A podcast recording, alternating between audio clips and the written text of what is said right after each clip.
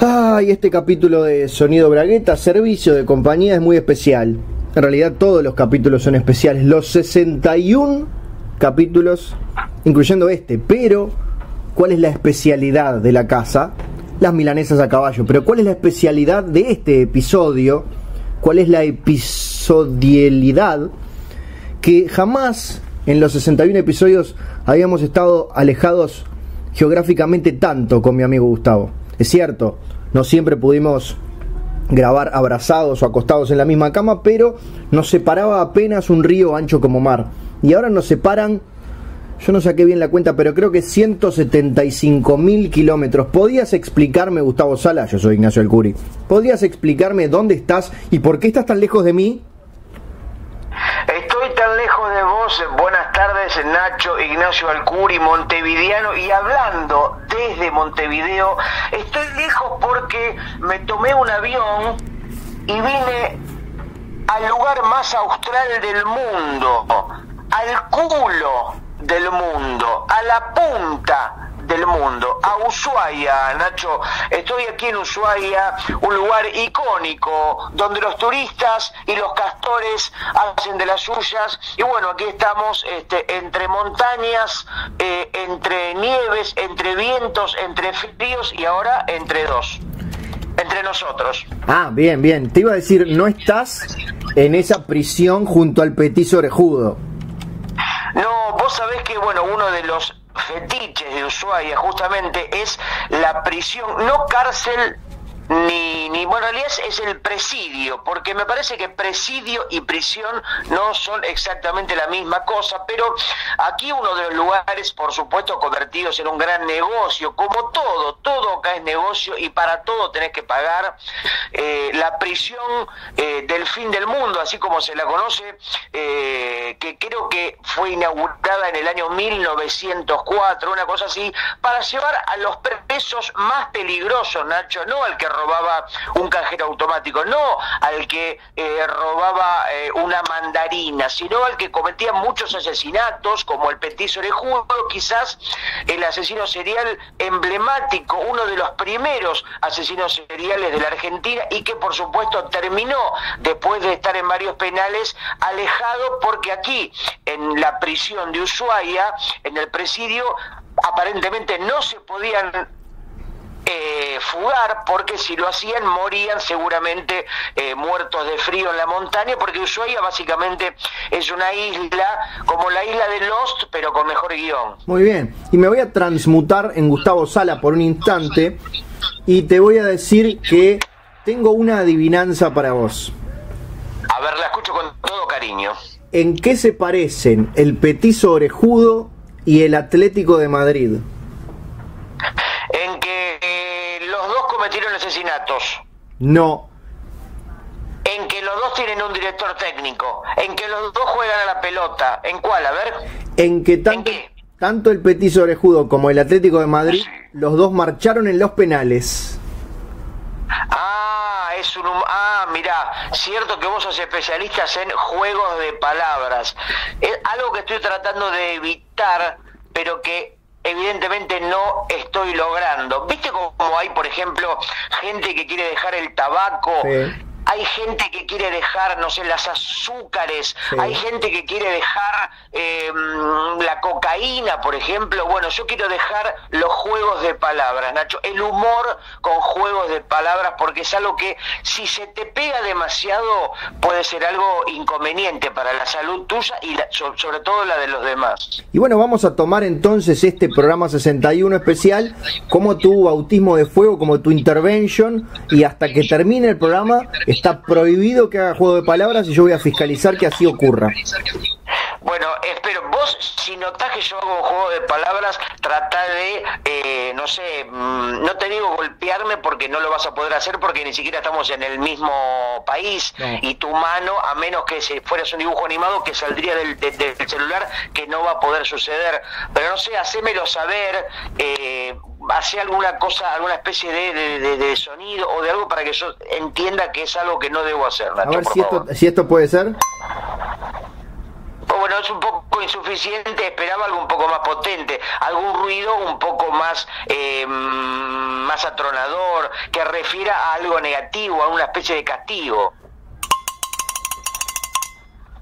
Bueno, uno peor que el otro. Vos sabías, Nacho, que como el petizo judo, por supuesto que esas sus características físicas y así pasó a ser reconocido en la historia de la criminología mundial. A cada preso de la prisión de mm, Ushuaia se lo conocía con sus características. Estaba también, por ejemplo, el rengo narigón, el alto cabezón, el pie grande con tetas y así, o sea, porque deshumanizaban el preso en la prisión de Ushuaia, dejaba de tener nombre y apellido, para que eran, digamos, maltratados ya desde un apodo que lo condenaba a la burla pública permanente. Me imagino eso te saca la gana de vivir, las ganas de revelar, las ganas de escaparte. Es, la verdad es el castigo perfecto, no sé cómo no lo usan en otras partes. Bueno, muchas veces esto sucede en la escuela primaria. Viste que, por ejemplo, cuando hay alguien con anteojos, le dice, eh, ¿qué haces? Cuatro ojos, culo de botella. Cuando hay, no sé, un, una chica con tetas grandes, le dice, eh, ¿qué haces? Vaca lechera, eh, ¿qué haces? Eh, tambo con piernas. Y a veces eso termina generando un asesino serial. Pero qué horrible la escuela en la que iba vos, Gustavo. Bueno, yo iba, a mí, ¿sabes cómo me decían? ¿Cómo te decían? Pequeño niño muy peludo para la edad que tiene, pero con una evidente destreza para el deporte. Bien, suerte que no caíste preso en Ushuaia porque el, el, cartel al costado de la celda hubiera sido larguísimo. Bueno, lo que pasa es que, viste cómo es, me parece que la niñez define lo que una persona va a ser en, en su vida. Por ejemplo, a Manu Ginóbili le decían tanto tiempo, eh, alto, alto, alto, y terminó siendo alto. Claro, le decían que se detuviera cuando cometía gamberradas, decís. A Marcelo Tinelli le decían, eh, cabezón, cabezón, y terminó siendo cabezón. Bien, como una cosa propiciatoria. Es interesante, es casi antropológico lo que está. Me pasa un poco, vos sos mucho más inteligente que yo. Apenas, apenas. A Stephen Hawking le decían, eh, eh, amiotrófico, discapacitado, y terminó siendo un amiotrófico discapacitado, pero generando miles de ventas de su libro, eh, así habló Zaratustra. Muy bien, ahora me, está vendiendo. Y después está, después está, después está, el famoso libro, el famoso libro de eh, Terminator, así habló Sarah Connor. Para, para, para, para, para. Bueno, bien. Eso es un juego de palabras, Gustavo. por supuesto, te dije que no lo controlo, estoy tratando de sacármelos de encima, Nacho. Está bien que vos hagas el ruido porque ya sé que es algo que no debo repetir. Bien, te decía, me estás vendiendo muy mal Ushuaia, hasta ahora es simplemente una provincia llena de, de no, la provincia de Tierra del Fuego, pero un lugar lleno de, criminales y asesinos en serie. Sí, pero por suerte eh, eso era antes, porque ahora los únicos criminales son los precios, o mejor dicho, la gente que te cobra las cosas, es un poco criminal. Pero ya la hoy, como todo todo acá es un museo, todo tiene su guía. Eh, es, en eso, por supuesto, hay que hablar de una destreza para el capitalismo, que por supuesto vienen los turistas y pagan lo que hay que pagar o lo que consideran que hay que pagar. Pero bueno, la prisión, la prisión del fin del mundo, esta icónica eh, cárcel de Ushuaia, eh, hoy está convertida en un museo y tiene un recorrido, vos pagás una entrada y podés acceder a, eh, bueno, a, la atmósfera original, ¿no? Donde tantos años atrás era una especie de infierno en el sur, en el culo del mundo. Pero todavía no, no me, me dan ciertas ganas de ir por, digamos, para, para estar participar de alguna manera de, ese, de, ese, de esa parte de la historia. Pero no quiero pagar los 700 pesos que cuesta la entrada. Eh, estaba calculando, Gustavo, porque te, noto, no es que te escuche lejano, pero te noto lejano. Y hay una lejanía porque en línea recta nos separan 2.400 kilómetros y caminando 3.300 kilómetros. Así que tenés que arran arrancar a caminar para acá ya de una. Así nos vemos en, pocos días. Es un poco lejos, pero... Mm, bueno, hay un libro de, de, del director eh, de cine Werner Herzog sí. que él es una crónica de una trayectoria a pie ¿no? Donde no me acuerdo cuántos países recorre, me parece que no sé si es Alemania, Francia, pero bueno, este, así que si él pudo hacer una cantidad de kilómetros a través de la nieve y de climas hostiles y viviendo en casas abandonadas, eh, creo que nosotros tranquilamente lo podríamos hacer también. El tema de ir de, Alemania a Francia depende de dónde, porque tienen una frontera, o sea, capaz que fueron 50 metros que caminó. No sé, Nacho, si vos creo que se llama Caminando por el Hielo, no me acuerdo. Si vos buscas ahora mismo en internet el libro de Werner Herzog, donde cuenta su crónica, que cuenta su travesía a pie, porque me parece que era una, una amiga de él, una actriz, una actriz fetiche que parece que se iba a morir.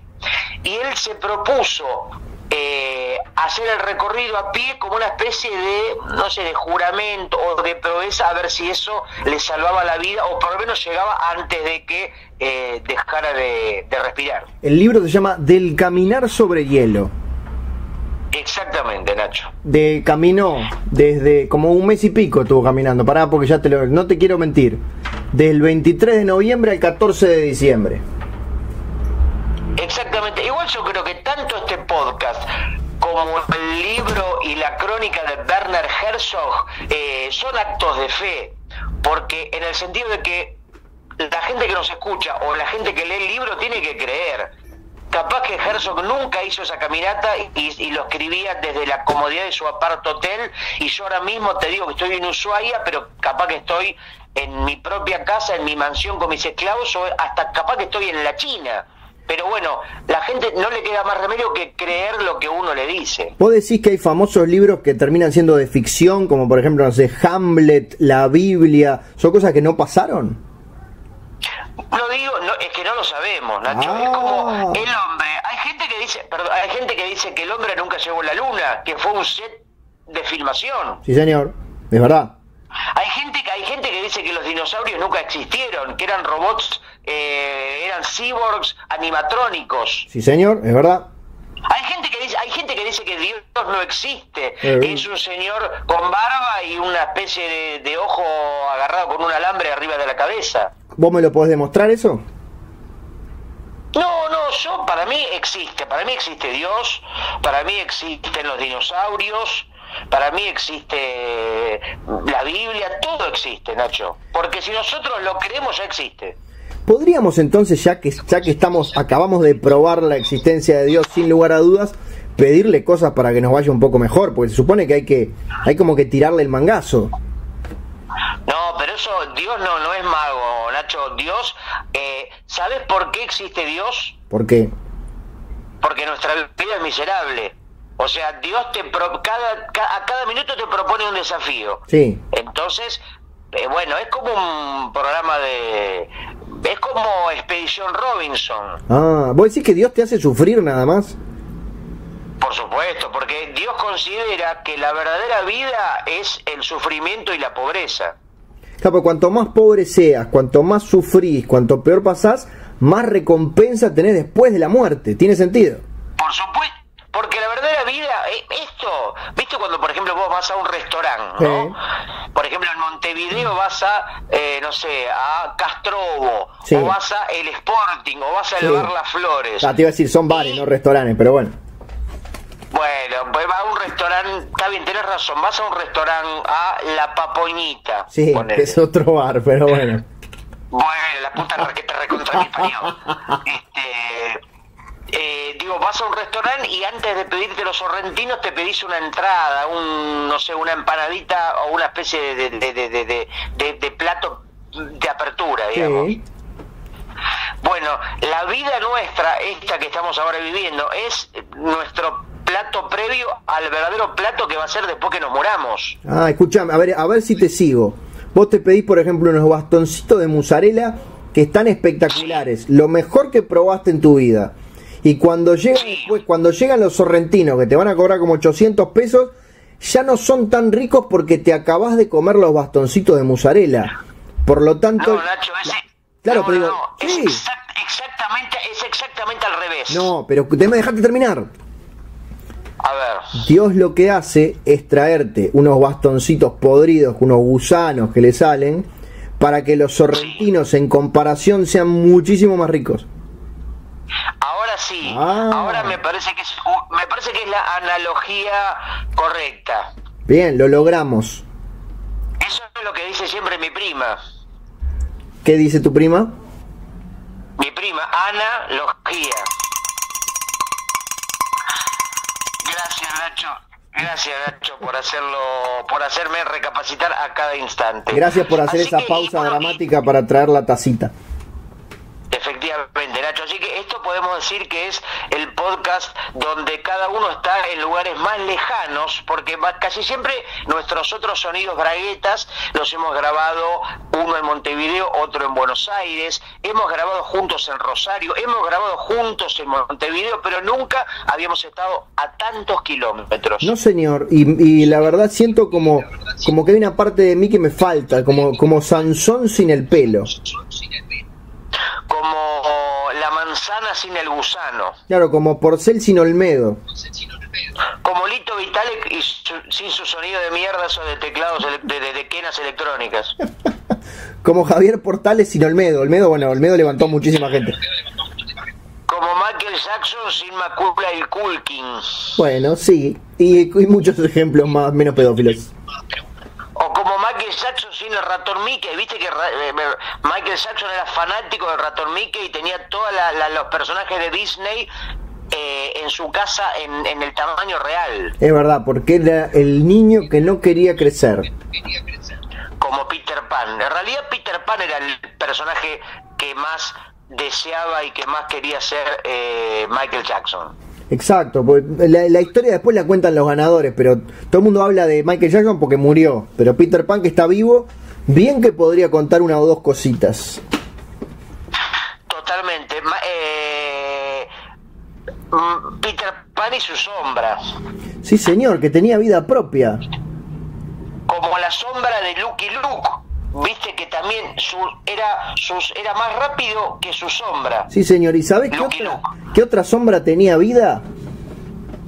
La sombra de, de- ya sé, la sombra de el otro yo del doctor Merengue. También, bueno, otra.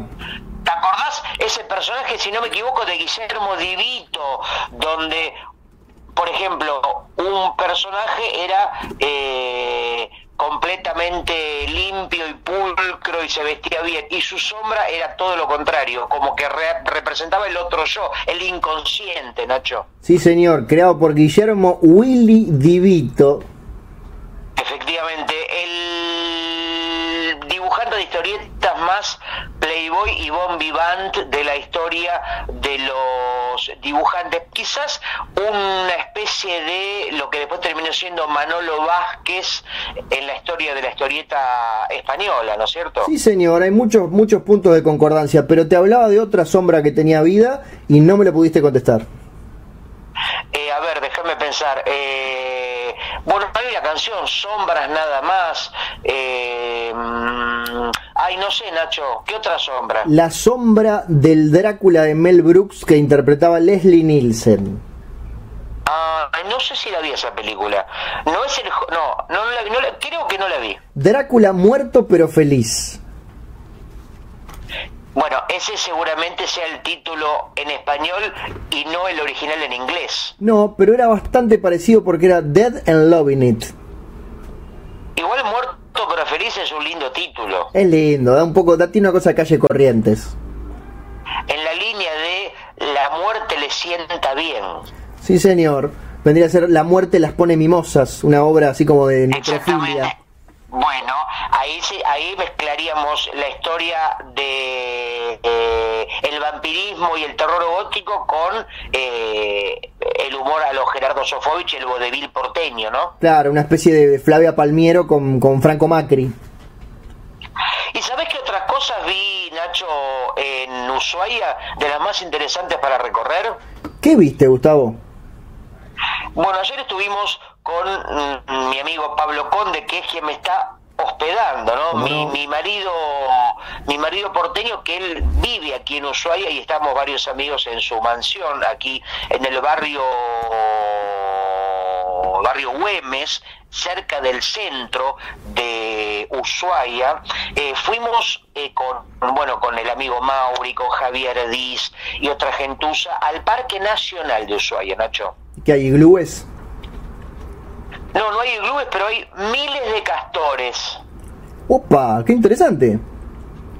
Porque los castores, vos sabés que es un animal que quieren extinguir, o mejor dicho, quieren erradicar, porque la historia del castor en Ushuaia tiene que ver con que en el año 1946 fueron traídos desde Canadá 20 castores, porque viste que el castor tiene una piel, un pelaje muy deseado para ser tapado de piel. Me encanta acariciar castores.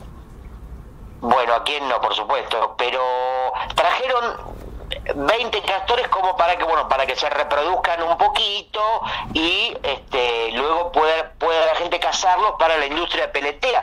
Pero el tema es que cuando trajeron los castores a Ushuaia no se dieron cuenta que no tenían sus depredadores naturales. Nadie los iba a morfar nadie los iba a matar. Entonces empezaron a reproducir a lo loco y en pocos años hubo cientos de miles de castores y hicieron mierda, hicieron mierda todos los árboles. Hicieron un gran dique que separó a Tierra del Fuego del resto de Argentina. Y bueno, Nacho, vos sabés que es una plaga que, bueno, viste, es, esas son las cosas que uno tiene que tener en cuenta cuando genera algún tipo de cruce o de algún tipo de actividad que puede terminar en un desastre ecológico. ¿Vos decís que cancelo la importación de castores que iba a hacer para Montevideo? Sí, sí, porque puede terminar comiéndose a todos los burgueros y puede acabar con el candombe. Se viene el carnaval, Gustavo.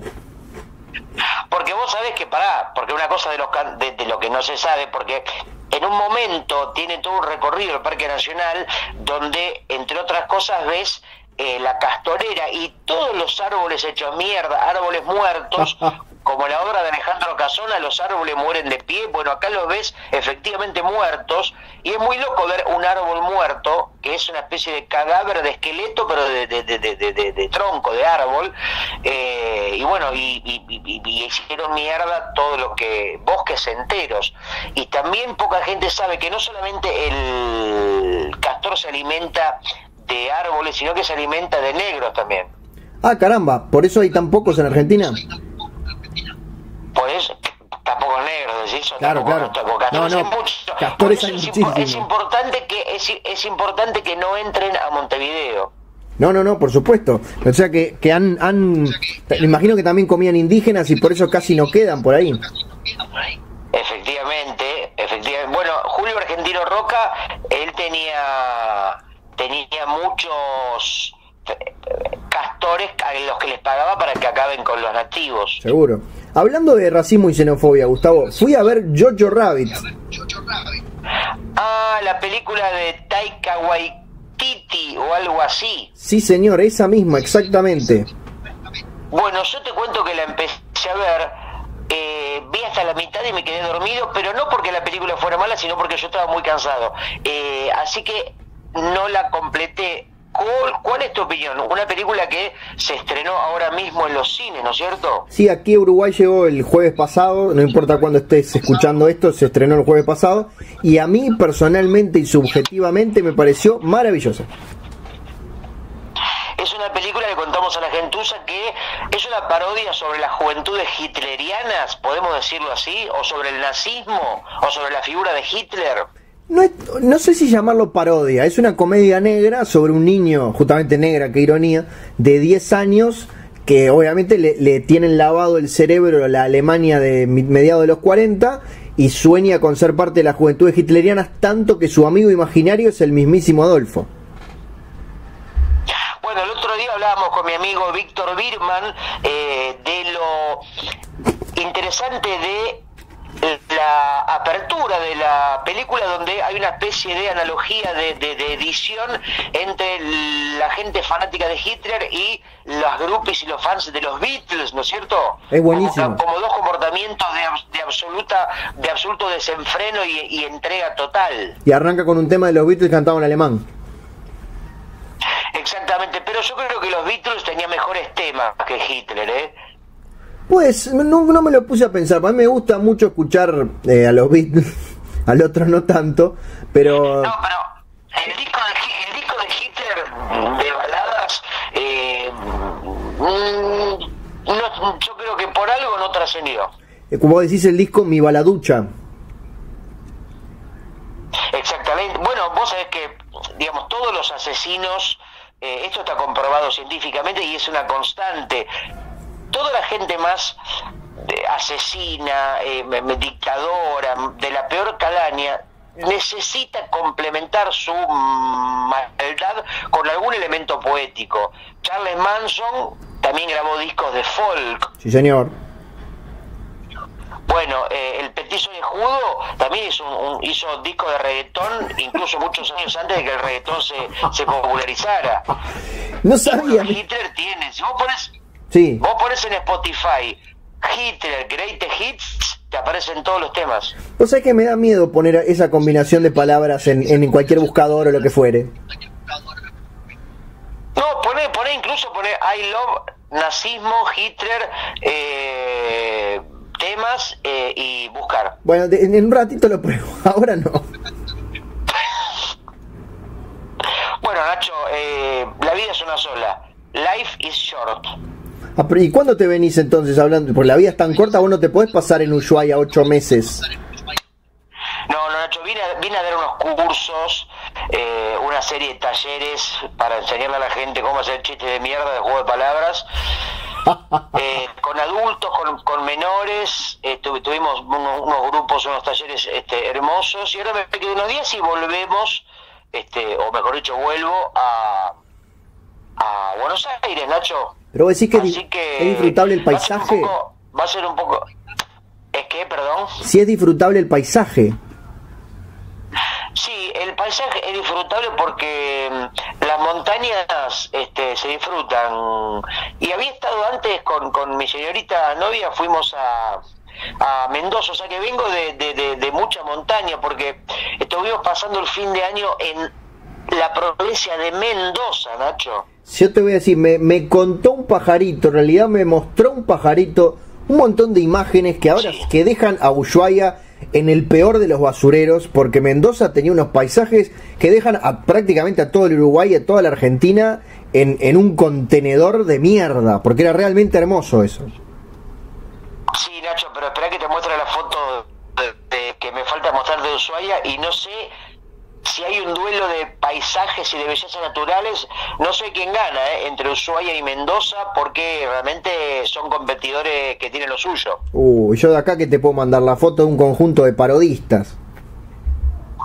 Ah, bueno, perdón, este, sabemos que Uruguay es el mejor país y Montevideo, esa rambla, esos vómitos de gato del bar Sporting, eh, hay, hay, hay, hay cosas, el parque rodó eh, ahí a pleno, hay, hay eh, imágenes del Uruguay que son realmente No, inolvidables. no, no tienen punto de, no tienen punto de comparación. Me gusta que me mientas, pero, pero no, no, no, no. Este, este es un país parece una escenografía de cartón al lado de las bellezas naturales de tu tierra. ¿Y qué otra película viste, Ignacio? Eh, ayer, ayer fui a ver Cats. Cats es una película que está basada en una comedia musical. Eh, yo no sé, comedia no sé, musical es. El resto de la definición, yo creo que las mentes más eh, capacitadas del mundo, incluso Stephen Hawking quiso definir qué era Cats y se, creo que se murió de eso. ¿Es verdad que el 70% de los estrenos cinematográficos son adaptaciones de series, de comedia, de videojuegos o de historietas? Es verdad, pero creo que ahora con Cats va a bajar un poco porque en Estados Unidos creo que recaudaron en los primeros cuatro fines de semana 17 dólares. O sea que bastante poco, porque la gente no la quiso, porque la película es mala o porque no está preparada para su tiempo y la gente la va a entender dentro de 50 años. No está preparada para ningún tiempo, pero creo que me parece por lo que he leído por ahí que es una interesante adaptación del musical. El que es cualquier cosa es el musical. Bueno, yo la verdad que no lo vi porque el musical es un género que a priori no me emociona mucho. eh, y porque me parece que el musical le miente a la gente, porque el musical le dice al público que todo merece la pena ser cantado y todo no merece la pena ser cantado. Es verdad. Igual querés que te haga un mini resumen de Cats. Hacémelo por favor.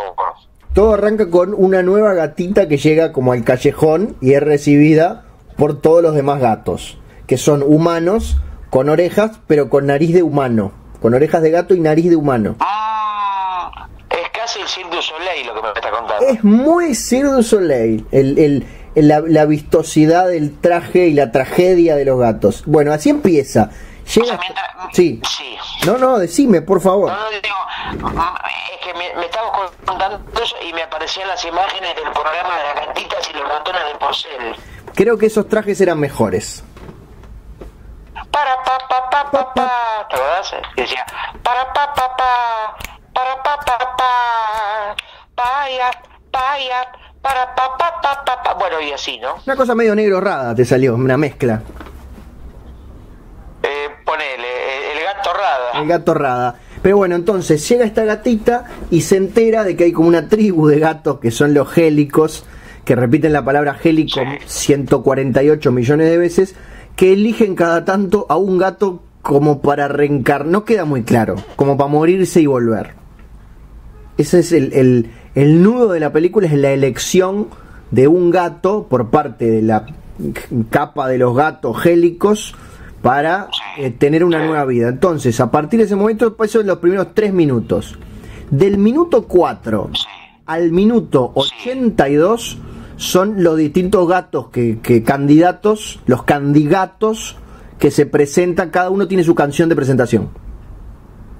Dicen, ¿usan el término candidato o se te ocurrió a vos? No, se me ocurrió a mí porque yo no tengo vedado los juegos de palabras.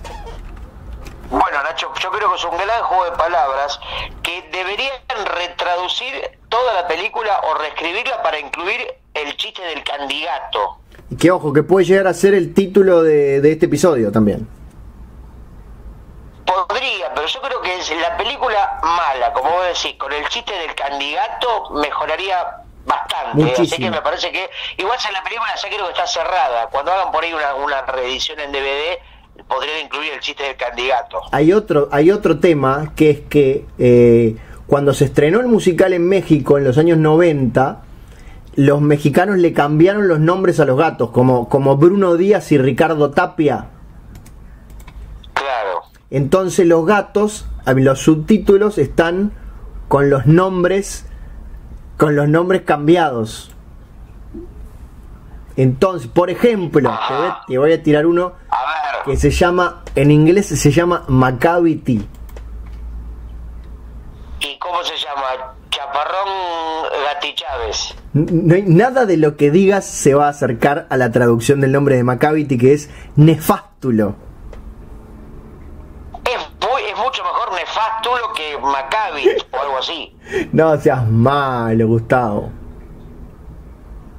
Y. Pero también. Ahora, los gatos Sí. o los personajes son actores y actrices maquillados como gatos o son gatos reales que están animados por 3D o algo así. No, no, no, son, son seres humanos, son bailarines, hay una bailarina de ballet con que por computadora le ponen la piel de gato, las orejitas y te digo, le dejan la napia humana que es muy rara. O sea, como el Grinch, digamos más o menos. Eh, no, nariz, la nariz humana humana, la nariz no se la tocan. ¿Y por qué no hicieron.?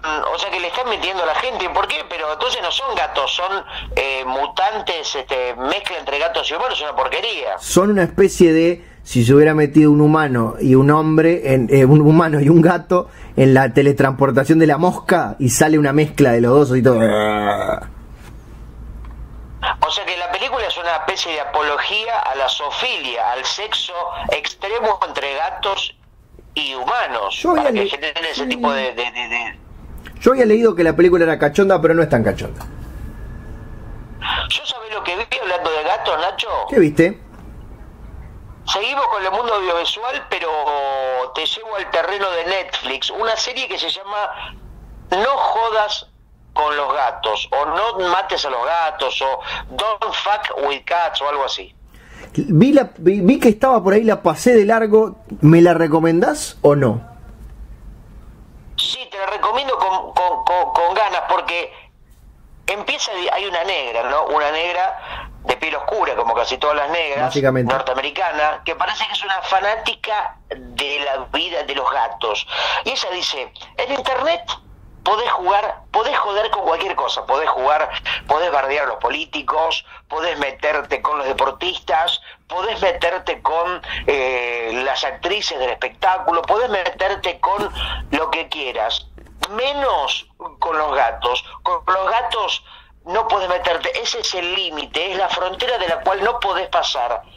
Y justamente esta negra recibe, esta persona, un videíto que se había hecho viral, eh, circulaba en YouTube de una persona que no se sabía, no se le veía la cara, una especie de la cara tapada con un busito, que agarraba una aspiradora y bueno, hacía maldades con dos cachorritos, dos gatitos y el video mostraba cómo los eh, liquidaba, ¿no? A Uh. partir de los aspiraba, bueno, una, una cosa un poco truculenta y eh, esta persona se alía con otro defensor de los animales y empiezan a armar una red en Facebook a ver cómo podían investigar de dónde venía y quién era la persona maltratadora y asesina de gatitos. Y empiezan a venir eh, diferentes videos con nuevas maldades de esta misma persona y empiezan a hacer una especie de seguimiento basándose en los elementos del video a ver si podían descubrir de qué país era, de dónde venía, etcétera. Y bueno, hasta que de, de- de pronto pasan de gatitos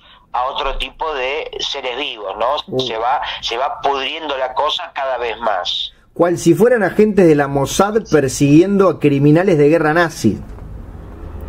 Exactamente, Nacho. Esto, por supuesto, tiene que ver con este tipo de docudramas o de docuseries porque es un caso real y, por supuesto, aparecen los testimonios, el juicio, todo la, el archivo del seguimiento mediático y los protagonistas reales de la situación. Muy bien, me gusta cómo damos recomendaciones para nuestro público, para que sepa lo que hay que ver y sobre todo lo que no hay que ver. Y Nacho, porque estamos en una época de la cultura donde estamos colapsados de información y todo el tiempo estamos perdiéndonos cosas porque no accedemos a las mismas y nos topamos con eh, muchísimo material descartable, pero bueno, es muy difícil eh, seleccionar, ¿no es cierto? Para eso nos tienen a nosotros. Ustedes saben que cada X cantidad de semanas nosotros le no... Perdón, justo me tranqué. Le decía que cada X cantidad de semanas nosotros les hacemos estas recomendaciones de cine tele o televisión y ustedes saben lo que tienen que ver, lo que no tienen que ver, en fin, dependen de nosotros para sobrevivir. Sí, Nacho, y ahora no te voy a recomendar ni una serie, ni un libro, ni una película, te voy a recomendar un animal. ¿Cómo podés recomendar un animal? ¿Qué clase de locura es esta? No, bueno, porque hay tantos animales. Vos, por ejemplo, decís, bueno, quiero tener un animal o quiero ver un animal. eh, y hay más de mil animales. eh, y bueno, y hay que elegir uno. Entonces yo te recomiendo hoy el elefante. Interesante, la verdad que me lo habían recomendado antes pero nunca di mucha pelota. Tiene buen guion, tiene buen nude de desenlace, tiene, es un animal grandote, es un animal grande, tenés que tener espacio en tu casa, tenés que tener una mansión, o sea, vos en tu departamento no podrías tenerlo. Pero para, tengo que tengo que buscar el elefante de chiquito, o sea, si lo agarro ahora no lo entiendo. Y lo ideal es tener el, el- el- el- Mira, hay veterinarias donde vos podés comprar el óvulo. Ajá. Vos podés comprar el óvulo de elefante, ¿entendés? Entonces vos lo fertilizás, Sí. le pones, le pones tu semen y prácticamente termina siendo tu hijo.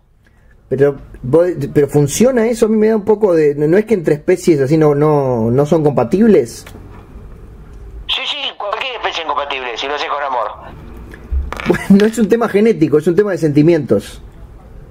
No, la Génesis era una banda de Phil Collins. Bien, o sea, si si si vos, por ejemplo, si vos, por ejemplo, cualquiera, un Gustavo Sala, estuviera enamorado de una mantis religiosa o de una lombriz, con el suficiente cariño podrían reproducirse. Sí, todas, todas. A veces cuesta más y cuesta menos. Por ejemplo, en una mantis religiosa que tiene la vagina muy chiquitita, hay que inocularle Ay. el semen con una con un con un escarbadiente Ay. Para que ingrese en la zona No, no, no, no, no, en la no. zona Me, me quedó claro, Gustavo. todos los seres vivos tienen óvulo. Es cierto. Desde la lombriz hasta China Zorrilla. Todos tienen óvulo. Te voy a hacer una pregunta, si te parece que es muy personal, no me la contestes. ¿Alguna vez estuviste perdidamente enamorado de, de un ser que no fuera humano? Si una vez de un cetáceo. Uh, ¿podría ser más específico? Sí, sí, de una de una beluga. Caramba, mira, mira qué, qué, qué mente amplia la tuya, Gustavo. Sí, primero estaba viendo un documental del fondo marino de Jacques Cousteau Sí, y en un momento muestra, viste, los diferentes especímenes. Dice, esta es la ballena, eh, más o menos, la ballena ahí nadaba, comía krill, eh, este es el tiburón, y tiburón ahí, viste, se morfa todas las focas, eh, asusta a las bañistas, es un tipo muy jodido el tiburón. Y así va pasando el crustáceo, la estrella de mar, pero cuando vino la beluga, sí. ahí fue amor a primera vez. Y ahí, bueno, cuando vino la beluga, quise saber más de la beluga y hasta que compré un pasaje y la fui a conocer. ¿No te, no te llamó la, no, no te, te distrajo ese que la frente así como tienen bien ancha, no te molestó? No, me encanta, me, me encantó que, mm, eh, aparte la textura, la textura es como, es como de goma, es gomosa. Claro, y no te molesta que tenga que estar, que tengan que estar los dos, o que tuvieran que estar los dos debajo del agua la mayor parte del tiempo. Pero ¿no viste la película La forma del agua? Que demuestra que el amor entre dos criaturas de diferentes hábitats es posible. O sea que vos in- inundaste tu apartamento de Buenos Aires para poder cobijar a la beluga. Claro, yo primero fui a la República, fui a Haití, donde viven las belugas. Sí. Aparte no era que quería cualquier beluga, vi, fui a buscar a Beatriz, a esta beluga. A una en particular que te deslumbró. Sí, sí, sí, porque, o sea, uno pareciera que todos los animales son iguales, no, no, No. cada animal tiene una, un- una información, tiene una memoria, tiene, una, un, tiene un, un- un- un sentimiento, tiene una búsqueda, y yo quería la beluga Beatriz. Viajé a Haití, me, me- me compré un, primero aprendí a bucear, Sí. bueno, ubiqué donde estaba, hablé con sus padres, eh, bueno, le dije que le iba a dar una buena vida, que iba a tener un buen pasar, y bueno, nos venimos juntos y habilité mi baño con agua para que ella tenga su residencia ahí, y bueno, en un momento llegó la hora de, de hacer el amor y Sí. bueno, ¿Y bueno qué? y bueno, y pasó lo que tenía que pasar. ¿Qué pasó, Gustavo? Por favor, hay una audiencia entera esperando. Bueno, bueno, hicimos el amor. O sea, lo pudieron hacer, físicamente eran compatibles. ¿Y por qué no podríamos haberlo hecho? Bueno, no sé, capaz que precisabas un escarbadiente como con la mantis religiosa. No, al, al contrario, no sabés lo que era la vagina. Ah, era, era tamaño baño. Le decían cacerolazo, Bueno, qué lindo. porque era de metal. Ah, pensé que por el tamaño. No, no, no, no, no, era muy chiquitita, pero de metal. Y me pregunto, entonces, mientras estaban en ese acto, ¿el ruido era un poco así? Exactamente, exactamente. Si vos vas a un acuario, vos vas a Epcot Center, a SeaWorld en Sí. Orlando, y en un momento vas a escuchar que hay un cacerolazo, son las belugas garchando. Claro. No que se están quejando porque no, no son los empleados quejándose porque no le aumentan el sueldo ni porque hay malos tratos laborales. Y ahora, eh, yo cuando te conocí no, no, no te conocí esa beluga, así que me imagino que algo con el, con el tiempo, con los años, separó sus caminos. Es que un día me fui de viaje y me, me olvidé de... Me, olvidé, me la olvidé en el baño. No, Y el agua empezó a bajar. no. Y bueno, Ay. yo estaba, me acuerdo, estaba en Beijing, en China. Sí, ¿cómo has recorrido el mundo, Gustavo? Me gané un pasaje en la revista Patoruzú. Qué lindo. Y recibiste la, Y la vol- nefasta noticia. Cuando vuelvo, abro la puerta, empiezo a tiene olor a podrido. Ay. Estuve tres meses en Beijing. Ay, no. Mucho tiempo. Un sorteo. Un viaje de tres meses. Y estuve, fui a dar clase de japonés. Un argentino dando clase de japonés en China. Exactamente, así se llama la película. Bien, la hizo Franchella. Tiene todo el sentido. Sí, sí, Natalia Oreiro, Franchella y Hugo Rani. Bien. Muy bien. Que es cuando Hugo Arana y, y Rani tuvieron relaciones. Exactamente, como la película en La Mosca. Se metieron Hugo, Ran- Hugo Hugo y Rani en un- la, la máquina de la mosca Sí. y salieron mezclados. Y ahora, ¿y los vecinos no se dieron cuenta por el, por el olor que pasaba algo trágico ahí? Sí, pero se mudaron todos. No huyeron del aroma. Había tanto olor a podrido que se mudaron de casa. Fíjate lo que sería el olor para que vos te mudes. No, no, impresionante, con lo que cuesta mudarse.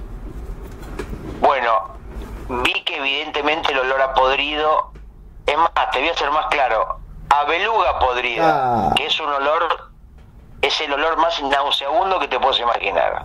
Me imagino el dolor de haber encontrado el amor de tu vida convertido en un charco de carne podrida.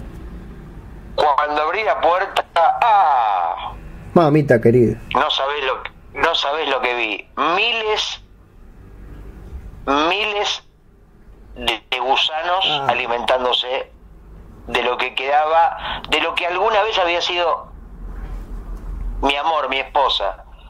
Ah, llegaron a casarse y todo. Y- sí, sí, nos llegamos a casar y empecé a, a matar a los gusanos porque digo, déjenla, es mía.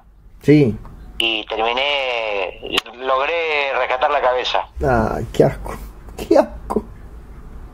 Logré rescatar la cabeza y hoy la tengo embalsamada. Bueno, por lo menos embalsamada supone que nos hiede, ¿no? No, no, no. Cada tanto tiro un poquito. Ay, sí, no. Asqueroso, ¿No inmundo. que hay- bueno, escúchame, acá en la casa de Pablo, aquí en Ushuaia, él Sí. tiene una especie de dispositivo que cada tanto hace... shh, hace... shh. y no que te haga callar, sino que tira como una fragancia, hace... shh. Está programada, ¿entendés? Sí, conozco. Vivimos en, en, en Uruguay, tenemos esa clase de tecnología también, no te creas. No sé, no sé cómo se llama, pero bueno, con la cabeza de Beatriz pasa algo cada- más o menos similar. Cada tanto y te tira un, una fragancia nauseabunda. Es como para, que- para mí que es ella que, que quiere que yo recuerde que ella está ahí todavía. Claro, no es que se desinfla. No, no, no, porque está, está, ella va a quedar inalterable porque los químicos, yo también estudié taxidermia, Ah, mira qué bien. Que es como embalsamar algo para que quede siempre presente en tu corazón. Por ejemplo, a vos se te muere un gato, Sí. lo embalsamás. Claro. A vos se te muere, choca un, au- choca un auto, ponele y lo embalsamás. Claro. Si choca un taxi, ¿le puede ser taxidermia? Bueno, de ahí viene. Ah, bien. Bueno, O yo, sea, pre- si yo no, ¿qué pregunto, soy un ignorante. Si no, ¿por qué se llamaría taxidermia el arte de embalsamar animales? Se le llamaría animaldermia Claro. o cerevivodermia, no taxidermia. Claro, porque te deben jeder tanto cuando se mueren que para llevarlo al taxidermista tenés que pedir un taxi. En tu auto no lo llevan ni loco. Exactamente, igual tiene que ver en realidad con un taxista, no con un taxi, porque la historia era que había en el sindicato de taxi, Fupetra, Sí. el líder que era el que consiguió todos los derechos laborales, el que logró los las mayores conquistas para el, para el sindicato de los taxistas, Sí. para la profesión, un día murió y no nadie lo aceptó. ¿Por qué? No, no, no, no, no, no, viste, hay gente que no acepta la muerte. Ah, sí, ah, nadie lo acepta bien, ya entendí. Ya ente- Pensé que nadie quería el cadáver. Entonces, no, no, no, no, se negaban a aceptar que había muerto, entonces lo, lo, lo, lo, lo inventaron unos químicos para que no elimine el olor a podrido y se mantenga como una estatua, pero, pero por supuesto muerta. Claro. Y lo sentaron ahí a ver si agarraba cliente para que siga trabajando. ¿Todavía está? Y todavía está, la gente se sube al taxi, está en una parada. Sí. En Corrientes y Callao. La gente se sube al taxi y le habla y le dice, por ejemplo, vamos hasta la cancha River. Y el tipo está ahí, no, no, no contesta porque está muerto, es una especie de cadáver y cuando pasan unos minutos se bajan, porque no, dice, ¿qué taxista? Y claro. ¿qué pasa? ¿Está dormido? Y Está bueno, muerto. está hace, está hace, hace décadas está ahí.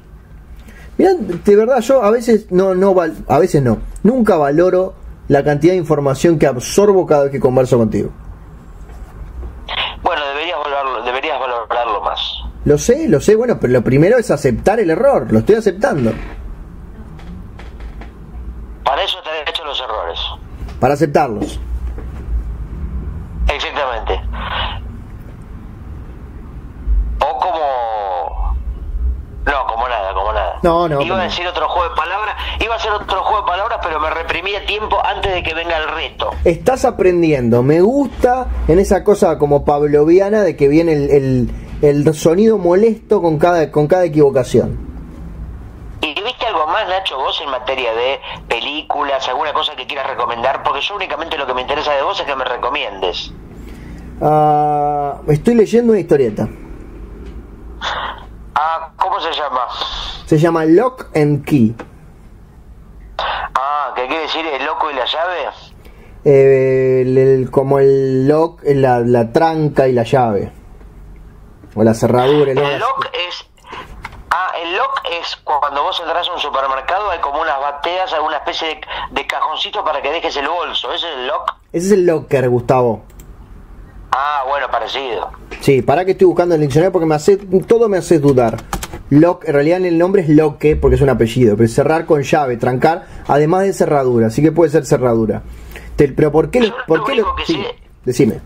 Lo único que sé me parece que esa historieta la escribió el hijo de Stephen King. Muy bien, Gustavo Sala. ¿Quién dice que no sabes una mierda de cómic?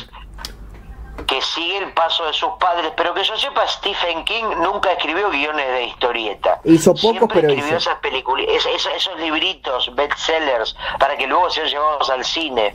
Escribió unos, unos backups de American Vampire junto a Scott Snyder. Bueno, ¿y qué onda la historieta? ¿Es- No. ¿Es divertida? ¿Es interesante? Primero- ¿Sigue los sí. pasos de los thrillers del padre? Primero te voy a decir que la empecé a leer, leer el cómic lo compré hace como 15 años, pero recién lo estoy leyendo ahora. Porque el mes que viene, creo, sale en Netflix la adaptación. ¿Cómo está Netflix? Está, está adaptando todo, Todo, ¿eh? todo. No para, no para Netflix, ¿eh? No para. No para un segundo. Pero bueno, consiste en... Es, es, es raro, es de, es de horror, o de, de suspense, o de terror. ¿Cuál es la diferencia entre suspenso y suspense? La última letra. No, pero viste que a veces, por ejemplo, en revistas españolas hablan de el maestro del suspense, Sí. no dicen el suspenso. ¿Debe haber alguna diferencia o es lo mismo? Mirá, lo que dice el Instituto Cervantes es lo siguiente cuando termine de cargar. Eh, esto es gente que pregunta, ¿dónde está la respuesta? Ah, ¿O será que es una palabra inclusiva como decir amigues o eh, compañeres en vez de suspenso dicen suspense? Mira, acá hay alguien que dice que en un momento no se admitía. Ah, acá dice que recién se admitió en 1992. No se entiende nada. Eh, no sé para qué entre acá. Bueno, no importa, no importa, Nacho, no, no es una pregunta relevante, lo importante es que vos recomendás esta historieta que me imagino como buen cipayo la estará leyendo en inglés. Por supuesto que sí. Así no tengo que luchar con un traductor. Otro enemigo del idioma castellano. Entonces es una familia que sufre porque hay un asesino que mata a uno, que mata a otro. La familia se muda a una mansión misteriosa y antigua. Viste que todas las mansiones antiguas eh, esconden algún secreto. Sí, y tienen poca luz. Exacto. Y esa mansión tiene por ahí escondida, que no queda muy claro quién la construyó, no lo terminé de leer, una serie de llaves mágicas. Sí, y Cada una de esas llaves hace cosas diferentes, algunas muy pedorras y otras más divertidas. Una, por ejemplo, vos si estás pensando en un lugar, usás la llave y como que te teletransportás a ese lugar. Otra, por ejemplo, la abrís en una puerta y cuando atravesás esa puerta queda tu cuerpo, pero, pero sale tu espectro. Entonces como que podés salir de tu cuerpo, dar una vuelta un rato y después volvés. Ajá. Bueno. no lo estoy vendiendo mucho. Ya sé que no lo estoy vendiendo bien. Pero es simpática. Igual vendiendo porque me imagino que será para vos, no lo tenés que vender. es un libro, es una revista, es no, bueno, una tengo, serie de, números. Tengo seis tomos, te los quiero vender, Gustavo. ¿No te, no te interesan? No, no me interesa para nada. ¿Viste? Entonces no te los estoy vendiendo bien. Me interesaría si, primero, si estuvieran traducidos al idioma español, que es el idioma que nosotros solemos hablar, como por ejemplo ahora, y también solemos leer, yes. pero no, no en todos los casos. Vos, por ejemplo, lees en inglés. I eh, read in English. Exactamente, yo sé hablar en inglés, pero no sé leer en inglés. Pero es lo mismo. No, no es lo mismo. Una cosa es hablarlo y otra cosa es leerlo. Pero es muy compleja la diferencia. Si sabes hablar inglés y sabes leer, sabes leer en inglés. No, no, yo sé hablar en inglés, pero no sé leer en inglés. Pero sabes, para, ¿sabes leer, Gustavo? Sí, sé leer, pero únicamente en castellano. Ah, bien. Temí que estuvieras ocultando un analfabetismo. No, y también se leer en imágenes. Por ejemplo, si hay una, un cigarrillo y una línea que lo atraviesa, quiere decir que no se puede fumar. Muy bien, alumno Sala. Porque somos seres visuales. Bueno, en mi caso no tanto. No soy muy agradable. por ejemplo, hay por ejemplo un fuego, quiere decir que no se puede prender fuego. No, eso si tuviera la rayita roja. Si no tiene la rayita roja es obligatorio prender fuego. Ah, o sea que si tiene la rayita roja que lo cruza, Prohibido. quiere decir que lo prohíbe y si no, quiere decir que se puede hacer lo que el dibujo indica. No, no, no, no es que se puede hacer, estás obligado a hacerlo.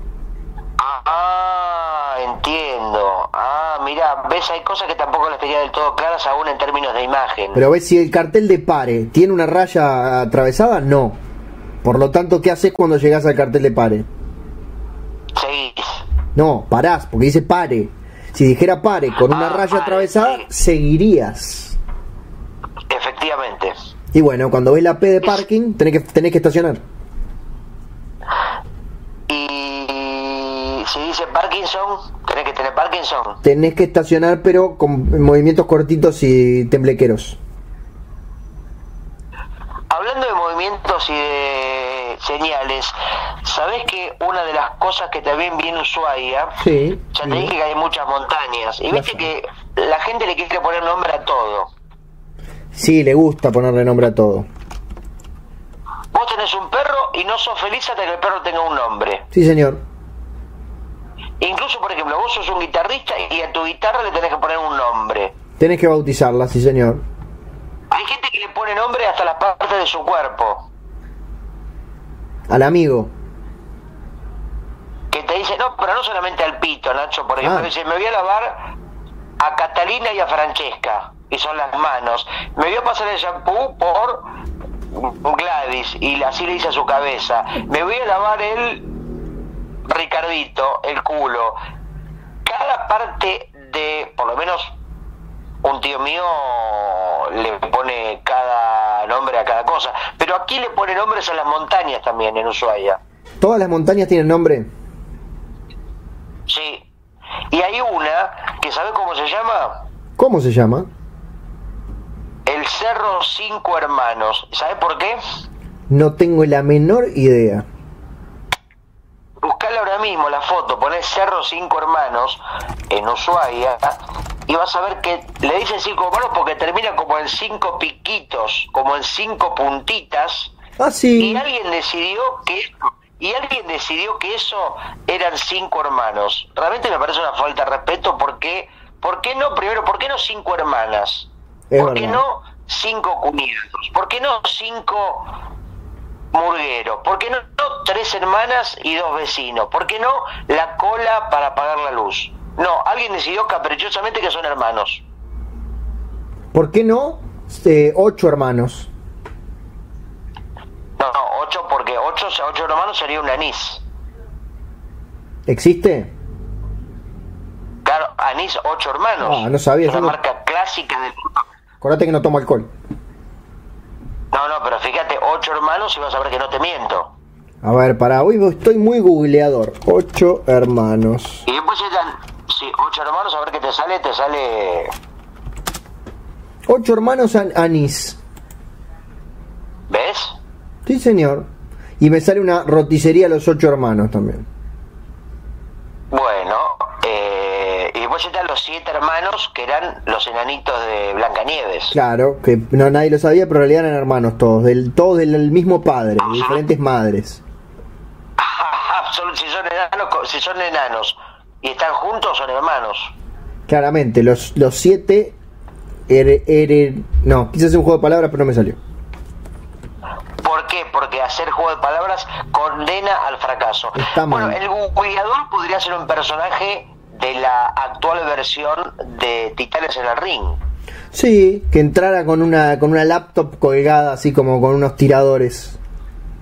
Bueno, pero vos sabés que, mira, no estoy tan lejos de la verdad, porque viste que ahora se relanzaron los Titanes en el Ring. ¿Otra vez? Y por supuesto, con... sí, vos fíjate, Titanes en el Ring, ya que estás googleador, Uh, la puta madre. eh, pone Titanes en el Ring 2019 y vas a ver que los personajes incluyen eh, la fauna de la actualidad. Por ejemplo, hay un personaje que creo que se llama un luchador que se llama el influencer o algo así, fíjate. Pará, acá está. Uno por uno, ¿quiénes son los nuevos luchadores? Tengo mucho miedo. A ver. A ver, por favor. Eh... No, no, no, ¿Dónde están? Acá. Vlad Ivanov. Bueno, ese creo que es un... Ivanov es un clásico, está bien, me parece. Se vale de cualquier arma, especialmente de la picardía para ganar. ¿Qué más? Marcus Turm. De ascendencia alemana, hay muchos misterios en torno a este bestial luchador. Bueno, a ver cómo sigue. Roxy Rox, una chica común de barrio que arriba del ring se transforma en una guerrida luchadora y en la foto tiene un camel toe aberrante. Bueno, antes no había luchadoras, si no me equivoco, eran todos hombres, o sea que ahora con eh, con las nuevas corrientes feministas, debe, debe- evidentemente dijeron, bueno, vamos a poner luchadoras. Sí, señor. Nika Bikov llegó a la Argentina de su Rusia natal siendo muy chica. Su madre fue una excelsa bailarina clásica. Es más, ella también lo era. También como lo es, rebelde, caprichosa y engreída. Ah, mira vos, ¿y está el influencer que te digo? ¿O, o- o es Pará. una cosa que se me Te ocurrió? voy tirando los nombres. Tania Kotz, Cristalia, son todas como nombre de, de- de actrices porno de Europa del Este. Eh, Después viene Geborg, Durán Durante. ¿Durán Durante? Durán ¿Será una Durante. especie de guiño? ¿Será una especie de guiño de Durán Durán? Sí, porque tiene ¿no? un pelo ochentoso y una ropa así como brillante. Claro. Enigma 17, soberbio y pedante, hasta puede resultar molesto. Después viene Bull Enigma Abac, 17 tiene como nombre nombre de, de, de hashtag o de password, Sí. ¿no? O de, de. ¿Cómo se llama? De avatar, ¿no? de Avatar. Después viene Bull Abac, atención. Yuri M aparece sacándose una selfie. Mira, como el fanático de las redes sociales. De hecho, la frase arranca diciendo fanático de las redes sociales. mira, te juro que no estoy leyendo ni estoy viendo lo que estás viendo, Bonacho. Estoy tirado en un camastro ahora mismo. Vive pendiente de ellas incluso cuando está cerca de un ring. De carácter afable y acrobático, nos sorprenderá con sus tomas aéreas. Bueno, es un lindo personaje, ¿no? Alguien que no puede parar de sacarse selfies ni aun cuando esté peleando por su vida, no lo están por cagar a trompadas y él no puede dejar de sacarse fotos y ver su hermoso rostro. Lo bueno es que te sirve como una especie de espejo retrovisor. Cuando viene, por ejemplo, si viene Bull Abac por atrás, lo ves en la cámara y te corres para un costado.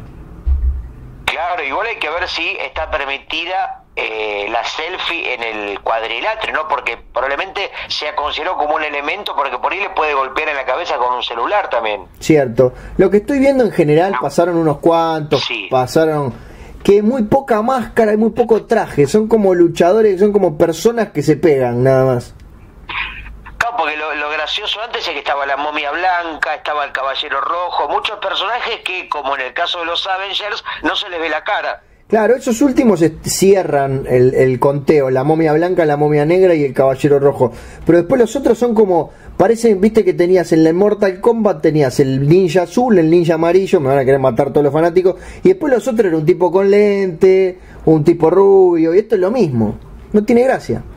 Sí, Nacho, no hay ningún personaje que tenga un sponsor. Me acuerdo, por ejemplo, en el viejo Titanes en el Ring, o mejor dicho, en el de los 80, que estaba Ding C, que era un jugo que tenía su propio personaje. ¿Y cuál era el personaje? Ding C se llamaba así, se llama- el personaje bueno. se llamaba como el producto. Bueno, pero se podía, no sé, podía ser Dinquisito, se podía llamar, no sé. No, no, no, se llamaba igual, este, qué poder tendría, si tiraba sobrecito de jugo a los chicos, como Papá Noel fue el producto de la Coca-Cola, eso ya lo sabemos Por todos. supuesto. A ver, Dink C, Titanes en el Ring. Hoy estamos googleadores, ¿eh? A Y ver. bueno, Nacho, pero a ver, eh, todo esto para que pongan el googleador como personaje de los nuevos titanes en el ring. Sí, señor, efectivamente aparece. A ver si lo interpretaba el señor Jorge Disica. Hacía, ojo, mira todo lo que hacía. Dennis Martin, Dink C, el androide de plata, Caballero Rojo, Sid Campeador, el hombre vegetal, el leopardo, el príncipe de Nápoles, Jorge Andrea, la araña, la momia, STP y Ulises. STP que era Stone Temple Pilots, la banda, la banda de grunge de Seattle, de Scott Wilder, ¿no? STP. Exactamente, STP. ¿Sabes lo que le decían a STP cuando subía al cuadrilátero? ¿Qué le decían a STP cuando subía el cuadrilátero? ese te pega. Bueno, hacía, hacía varios minutos que no metía ningún chiste de palabras, Sí, Nacho, así que señor. permitímelo. Estás mejorando de a poquito. ¿Y sabes cómo se llaman los árboles típicos de Ushuaia? O por lo menos de esta zona, los árboles que los castores se comen y los hacen pelota? ¿Preparo la taza o me vas a contestar de verdad? Te voy a contestar de verdad. ¿Cómo se llaman esos árboles? Lengas. Mira qué bien, mira lo que te digo, sigo aprendiendo contigo. Sí, no, hay- no hay chiste acá, es solamente es un dato informativo para la gente que quiera saber ese dato, que seguramente serán cero. Ni siquiera nuestro nuestro Joaquín Aldeguer le interesa eso, que es la única persona que nos escucha. Efectivamente, última y la primera y la del medio. Nacho, eh, recién dijiste a Dennis Martin, nombraste entre los personajes de Titanes interpretados por este señor. Sí, señor. Pero Dennis Martin no era uno de los personajes de Robin Hood, de la, de la editorial Columba, uno de estos personajes de historieta argentina clásico de algunas décadas atrás, o me parece a mí? Bueno, en realidad lo que estuve viendo acá, porque es como una especie de Wikipedia de luchadores, es que ese personaje lo interpretó en Los Colosos de la Lucha, que era como la competencia, después se fue a la competencia. Claro, porque, digamos, como los espantatiburones copiaron el éxito de. de. de. de. de. de, de- de Buscando Buscando a Nemo. Nemo, y. y como y como y como em, los Gobots copiaron el éxito de los Transformers, Transformers. así y muchas cosas copiaron el éxito de Titanes en el Ring haciendo versiones alternativas que en la mayoría de los casos tenían menor calidad que los titanes originales. Si se nadie pudo igualar a Martín este Caragian, el, el número uno, el, el hombre de la, de la pierna de acero, pero intentaron hacerlo. Martín Que tenía una pierna menos, ¿no? O una pierna una pierna más renga que la otra o algo así, ¿no? ¿Cómo era la historia verdadera de la pierna de Martín Caradagian? Algunos decían que se la había mandado sacar para crear una pierna ortopédica rellena de los dólares que había hecho con la lucha y que él quería escapar del fisco.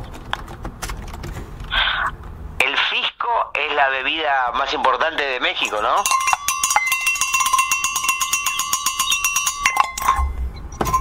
¿Qué te está pasando? Nacho, Nacho. te está pasando? Sos duro, Nacho, ¿eh?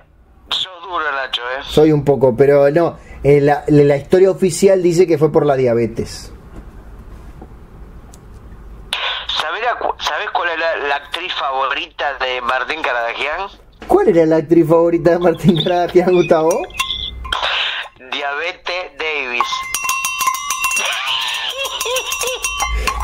Pasando? Todo ese camino que recorriste lo está, lo está borrando con el codo. Igual, Nacho, creo que es un chiste fallido. Primero porque es un juego de palabras y ya sabemos que eso está mal visto acá. Muy mal. Y aparte, Bette Davis es una actriz que ya pertenece a otra época que la reconocen gente muy grande, ¿no? Porque eh, no creo que haya trascendido como Marilyn Monroe, como Julio Verne, como Eva Longoria y otros íconos de la historia de la actuación. Además murió en 1989. Bueno, pero antes de morir hizo un montón de de de, de películas y aparte protagonizó involuntariamente el título de una canción pop que se llamaban se llamaba Los ojos de Bette Davis, Bette Davis Eyes. Ah, de Kim Carnes. Ah, de, sí, sí, sí, de Kim Carnes, efectivamente, porque ¿sabes por qué se llamaba Kim Carnes? ¿Por qué se llamaba Kim Carnes? No, no sé, te pregunto, no, ah. no, era, no, era, un, no era una premisa de chiste, pero me parece un gran apellido. Yo te digo, Kim, Carnes, y vos, no me contestás nada, ¿qué te está pasando? y me agarraste en offside.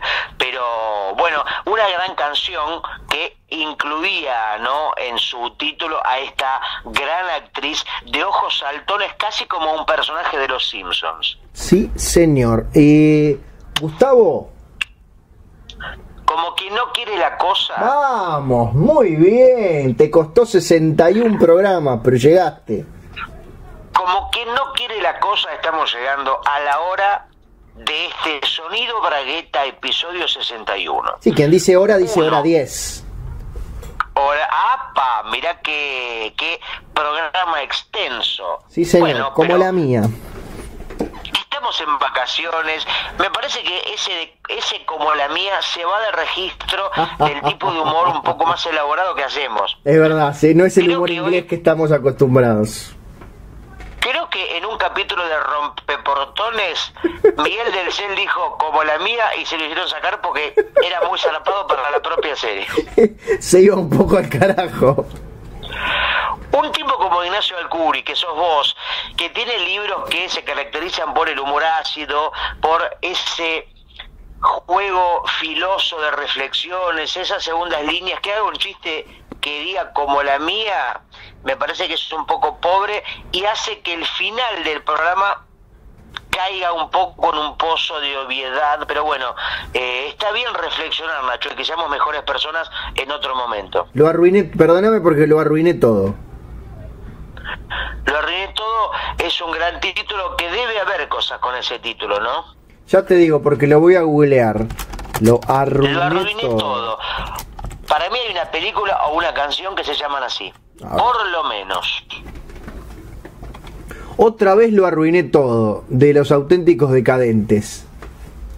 Ah, mira, bueno, casi, casi, ¿eh? Parecido. Una de las bandas, bandas más importantes del habla hispana. De la música clásica sudamericana. Gustavo, te agradezco mucho y perdón por, por, bueno, por haberlo arruinado todo.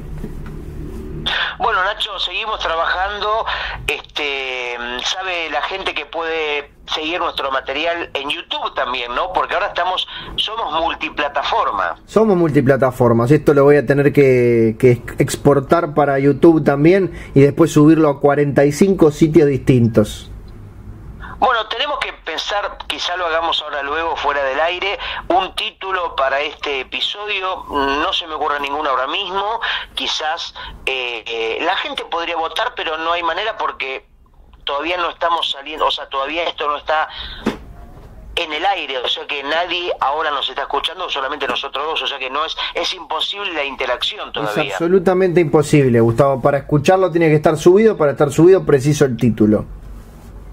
Bueno, pero ¿por qué no hacemos la experiencia de que, por ejemplo, ponemos el capítulo sin título, este, ¿no? Oh. Y que en los comentarios la gente ponga un título y después se lo agregamos arriba. ¿Es, posible esto? No, es muy complicado.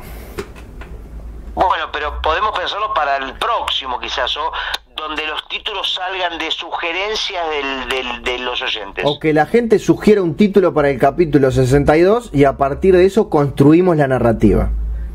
Ah, eso me gusta, ¿eh? eso puede ser, o sea, un título disparador a partir del cual genere una línea de conducta o una especie de hilo narrativo que los contenidos vayan subiéndose ahí mismo. Exactamente. Entonces, dejamos para por interno la discusión del título.